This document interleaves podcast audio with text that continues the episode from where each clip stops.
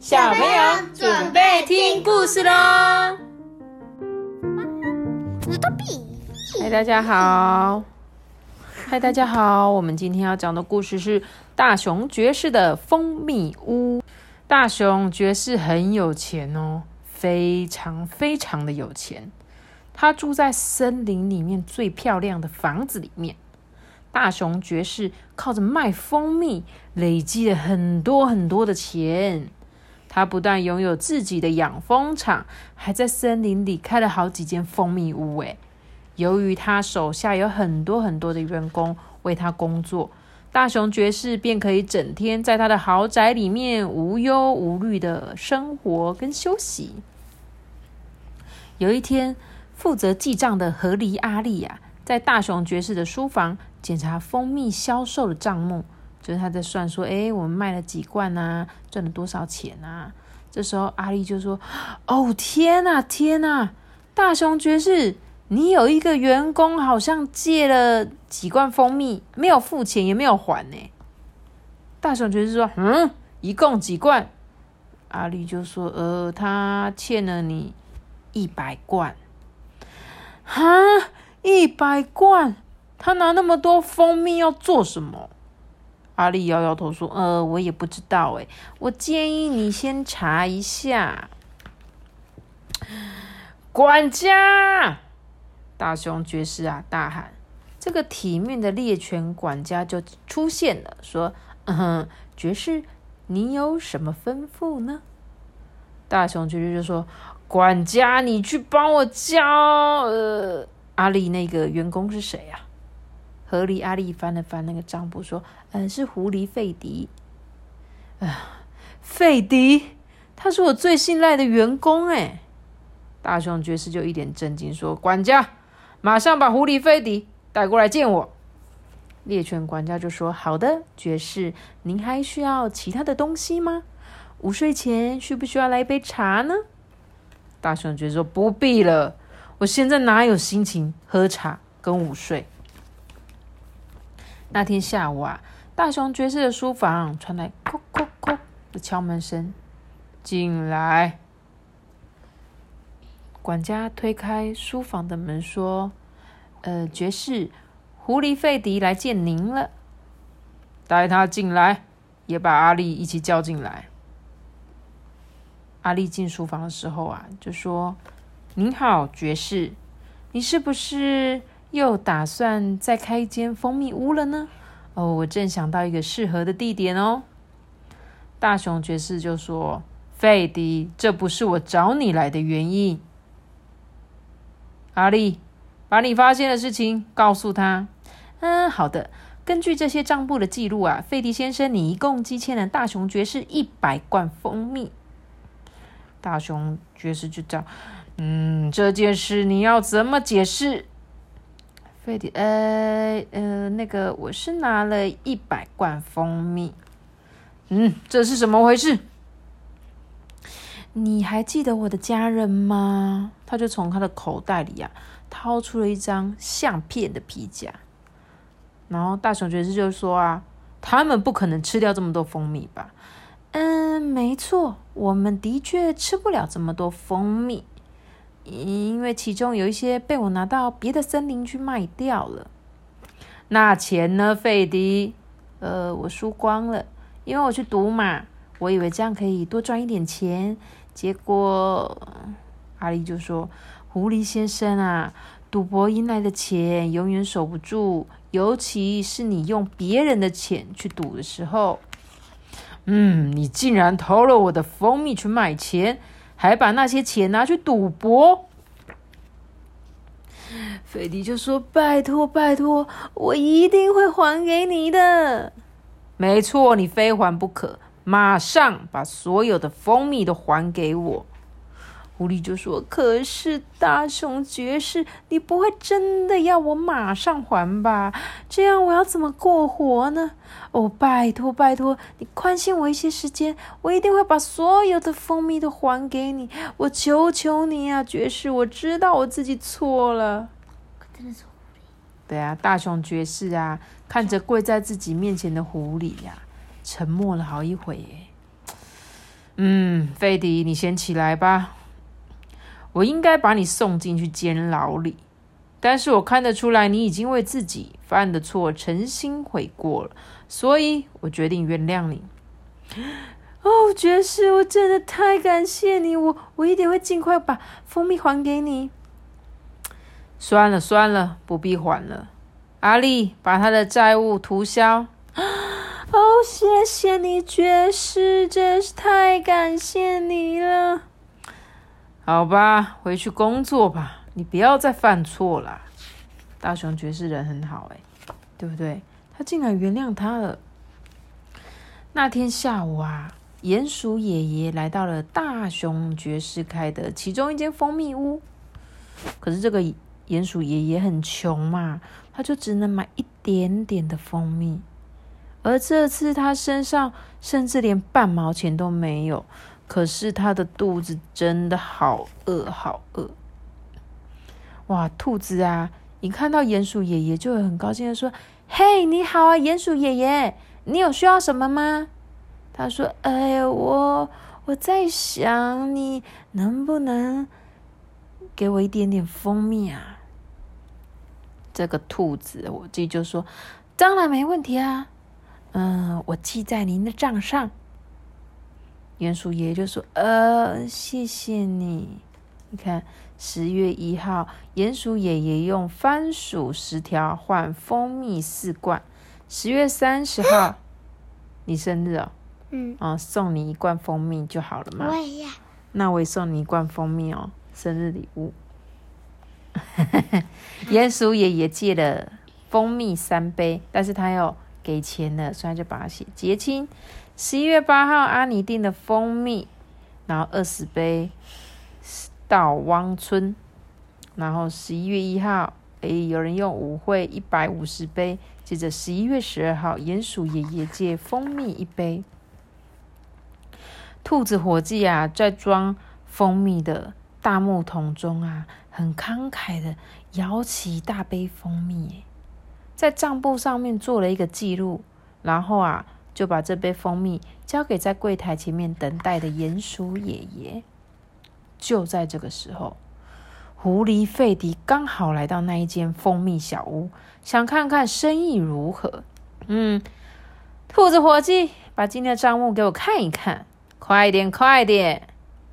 这个兔子啊，就急急忙忙把账簿给他看，说：“呃，费迪先生，这是你要的账簿。”费迪先生就说：“嗯，很好，我明天再来。”结果费迪转身离开的时候，不小心撞到了鼹鼠爷爷。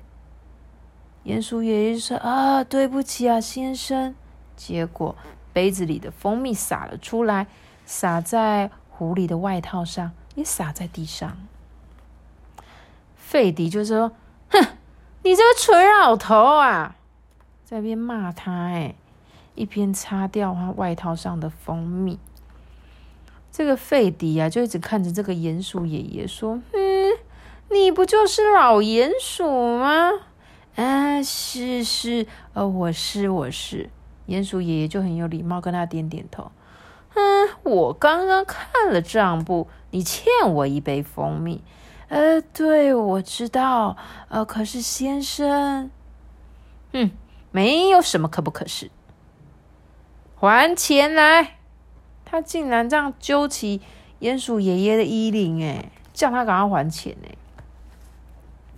结果啊，这个兔子啊就出来说：“呃，费迪先生，你不要这样啦，你千万不要这样子。”费迪先生继续骂他说：“你马上还钱，给我还清哦！你这个老乞丐，把你的外套、拐杖、帽子通通给我留下来抵钱。”鼹鼠爷爷就跪下来说：“呃，费迪先生，请你行行好，你宽限我几天好不好？我保证我一定会还钱呢。”结果这个狐狸费迪竟然说：“你们给我报警！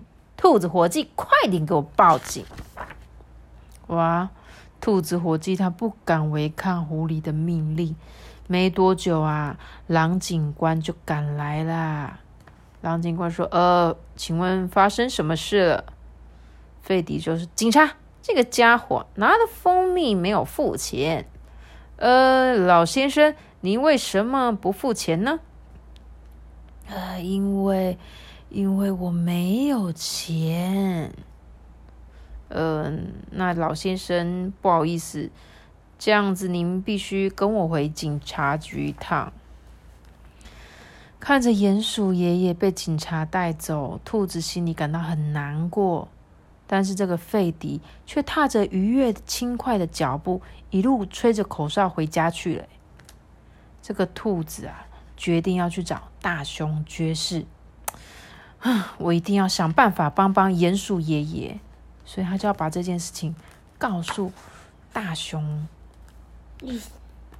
对，大熊爵士啊，嗯，他就是他们的老板，大老板。我刚才要差点说成那个大熊医生，大熊医生，嗯，哦，你说之前那个大熊医生啊，嗯，结果他说一路啊跳到大熊爵士的家哦，猎狗管家请他进屋子里面，带他到书房里面见大熊爵士哦。这个兔子就说：“不好了，大熊爵士发生了一件很可怕的事情。费迪先生实在是太残忍了。”他就把事情啊一五一十的向大熊爵士报告。结果大熊爵士就很生气：“什么？这个费迪真的是太过分了！”管家，嗯，是的，爵士，请问你有什么要吩咐的呢？马上把费迪带来见我。费迪到大熊爵士的家，还没等到管家通报啊，就这样紫气高扬、大刺刺的走进大雄爵士的书房。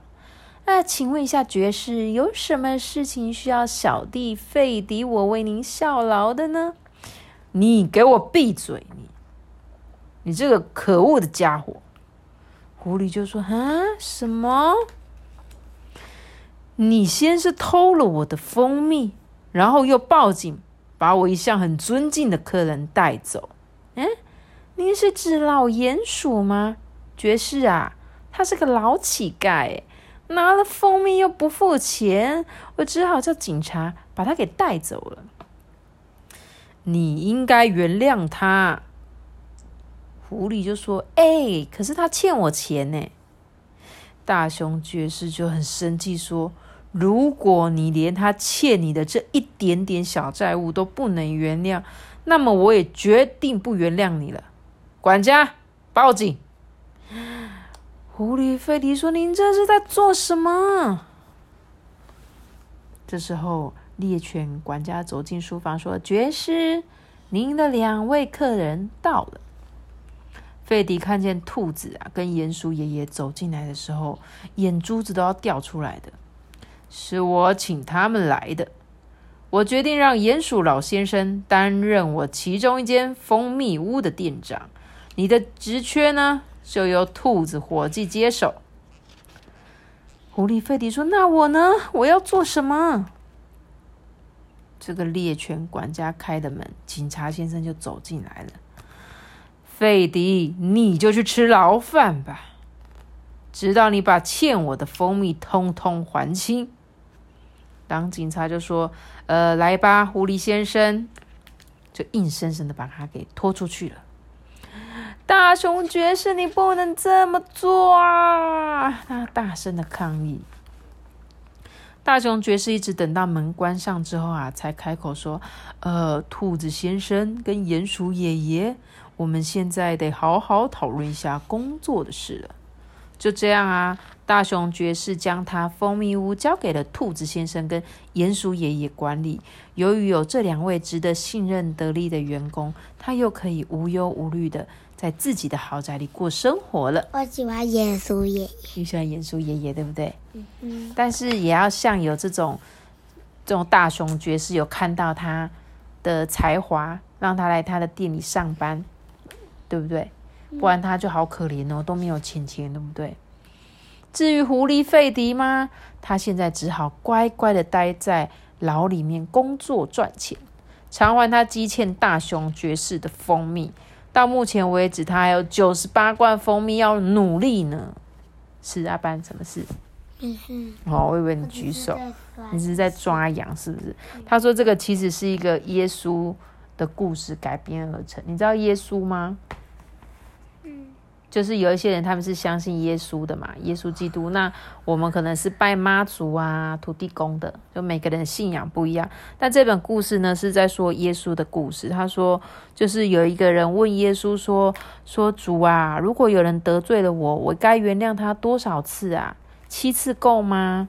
结果耶稣就说：“不，不是七次，是七十个七次。”他在讲说啊，这个呃。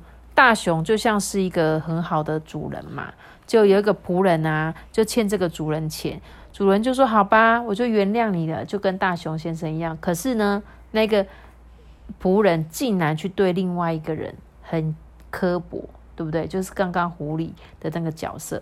大熊先生原谅了狐狸，狐狸看到老先生竟然原谅他，哎，对不对？他如果可以像大熊一样，把他这一份宽容、包容的心。对待他下一个人，是不是这这个最大的目的？你们懂吗？而且他是不小心的。对，而且就是你看狐狸，他欠大熊先生一百贯，可是大熊先生还原谅他，就想说算了，而且你也不用还了。那如果今天狐狸有感谢他的时候，他看到鼹鼠爷爷，他应该也会说。啊，大熊先生对我这么好，我也应该要对这些人更好一点。通常应该是这样子才对。可是这个狐狸竟然反而对人家尖酸刻薄，对不对？所以呢，他就说，后来耶稣就很生气的，绝对不决定不原谅他这样。所以他就说，我们要宽恕别人呐，饶恕别人，就是你不要得理不饶人。你有听过这个成语吗？得理不饶人，有学过吗？还没学到。说他说得理不饶人，就是呃，比如说我们两个在吵架，只要讲到有理就好了，不要说还要争到说你一定要什么赢，然后就是你就是不对什么的，你知道吗？就不能一直这样子说。他就嗯嗯嗯，然后最后就是你只要跟他讲完。呃，有道理的事讲完就好，不要一直在比如说，你看吧，我就跟你说吧，就是要这样子啊，什么什么，就讲后面很多，就是有讲到赢了，好就好了，就不要得理不饶人这样子。好了，那我今天这本故事就献给各位小朋友，希望你们呢也能够对你们身边的人。每个人都非常的宽恕他们，就是不要因为他们做错一点小事情而跟他们计较。然后也希望，如果你有接受到别人好意的话，有一天遇到别人，你也可以用同样的方式对他们。好啦，那我们今天的故事就讲到这里喽。只要找一个大大的喜欢，那我知道，记得要订阅我们，然后开启五颗星。好喽，姐姐苏嘎，大家拜拜。